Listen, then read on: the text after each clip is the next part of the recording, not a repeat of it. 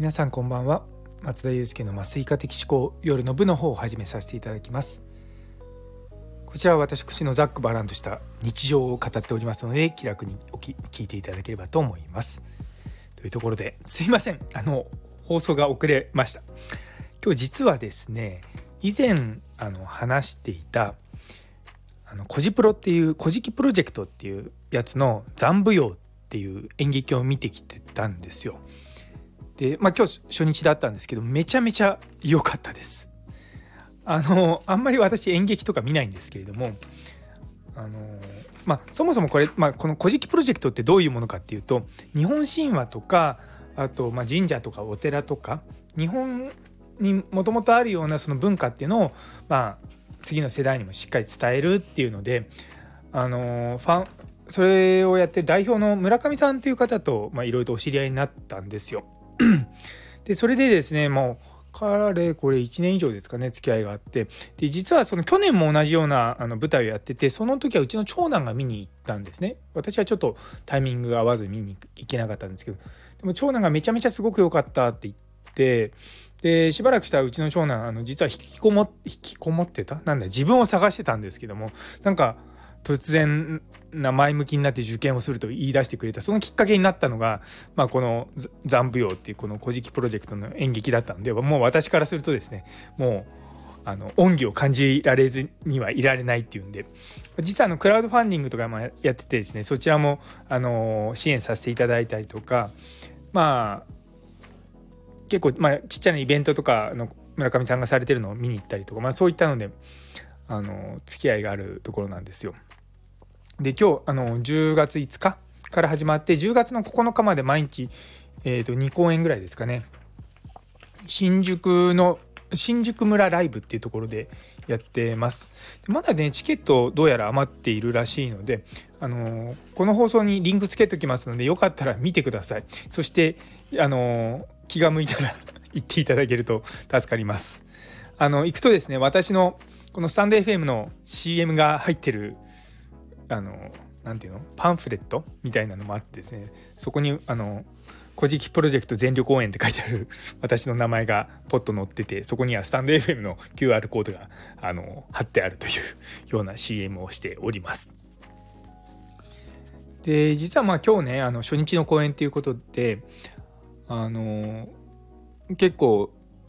いろいろとその村上さんの知り合いの方まあ私も結構共通の友達が何人もいるんであの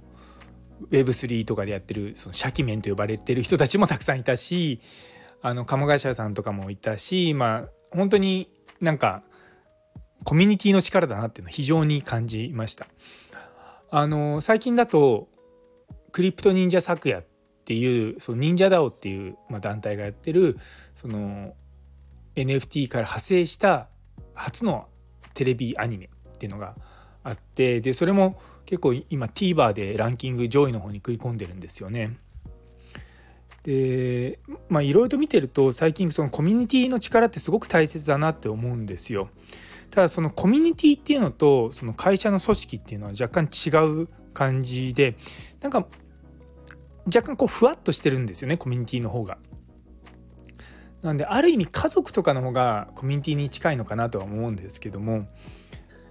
いろんなところでねあのコミュニティの時代だとか言われてますけど、まあ、どういうことかって簡単に言うともともと組織の時代だったんですよ。あのまあ、2 30年ぐらい前ですかね終身雇用とか。でそこからいやいやそんな会社なんかに頼ってられないよって言って個人の時代に多分つい最近ぐらいまでここ5年前ぐらいまでなってたと思うんですよね。でその後コロナになっていろいろとこういう世の中変わってでそこでまあ生き延びれた例えば特に飲食業界とかで生き延びられたところってどういうところかっていうともともとその常連さんがいるようなお店なんですよね。で常連さんがいるっていうのはあのそこのお店の中でこう行きつけの人たちが集まってそこでコミュニティが形成されてるんですよ。で皆さん多分そういったのって多分近くで見聞きしたことあると思うんですけど飲み屋行くと「あなんとかさん」みたいな感じでそこでいきなりあのまた話し出すみたいなでそういったのって実は地元にたくさんあるんですね。で私以前住んでたところにもあのありましたしでやっぱそういったのってですね結構地域に根付いたいいのコミュニティなんですよね。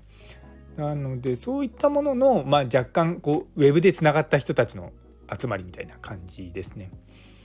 まあ、行くとですねやっぱりこう「ああなんとかさん」みたいな感じであの久々に会う人も多かったりとか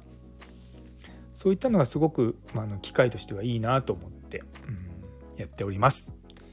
というところで あのぜひぜひあのウェブサイトをチェックしてみてください。